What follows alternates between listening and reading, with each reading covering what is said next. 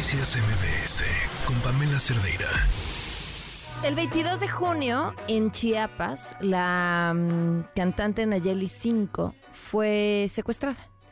Un, pues un comando armado llegó a su casa, ella intentó escapar, poner a salvo a sus hijas, eh, pero finalmente a ella sí se la llevaron y poco sabíamos eh, sobre ella, en realidad nada, hasta hoy, esta mañana el presidente Andrés Manuel López Obrador dio la información de que ella ya había sido eh, liberada. De, de, sus captores y en ese estamos, es prácticamente lo más reciente que sabemos. Le agradezco muchísimo a la vocera de la colectiva Madres en Resistencia de Chiapas que nos acompaña en la línea, que nos ha pedido eh, guardar su nombre. Gracias por acompañarnos. Buenas tardes. Bueno. ¿Tienen ustedes más información de qué fue lo que sucedió?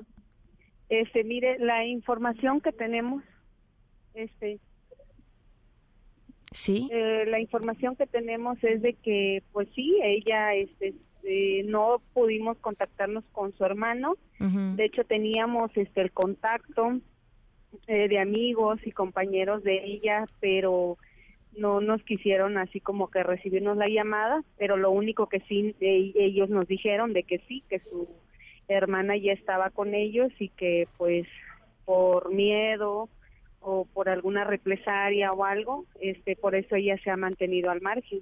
¿Y mm. no saben desde cuándo fue que regresó a su casa? No, la verdad no fue este uno de los medios que empezaron a sacar de que ya la habían liberado y que ya la habían liberado, pero eh, que tengamos así el dato precisamente con el hermano, tratamos de hablar, pero pues cambiaron de número, o sea, no sé si por seguridad, o sea, no, no lo sabemos. Ok, ¿cómo están las cosas ahora en Chiapas? ¿Perdón? ¿Cómo están las cosas por allá? Pues aquí en el estado de Chiapas siguen levantando gente, siguen levantando jóvenes. De hecho, ayer eh, se unió la madre de Edwin. Él tiene siete meses que también la, la, lo desaparecieron como Cassandra. Usan la misma táctica. es la fiscalía quien hace los levantones. Eh, porque ayer estuvimos preguntándole a, la mamá de Edwin y dice que sí, que la que lo llevaron a una casa de seguridad donde le pegaron este y que de ahí ya no saben más que ella, la señora ha ido a la fiscalía y les ha dicho, ¿saben qué? Tengo este dato, esta información, pero la fiscalía como siempre es omisa. ¿A, qué táctica te, te refieres? ¿Cómo? Dijiste usted en la misma táctica, ¿a qué te refieres? Eh, que los levantan, eh, son hombres armados, eh, con las siglas de la fiscalía, camionetas blancas, este y se levantan a los jóvenes y los hacen así como que desaparecidos y la fiscalía sabe perfectamente en dónde los tiene.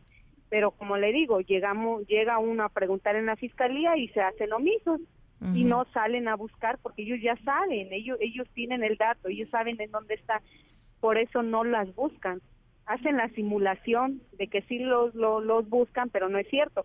Así como Cassandra estaba en una fiesta, llegan eh, con códigos prendidos, con este la, el chaleco y todo, con siglas de la fiscalía, la levantan y, se la llevan y las desaparecen. O sea, realmente no sabemos en dónde las tienen, no sabemos para qué las van a utilizar.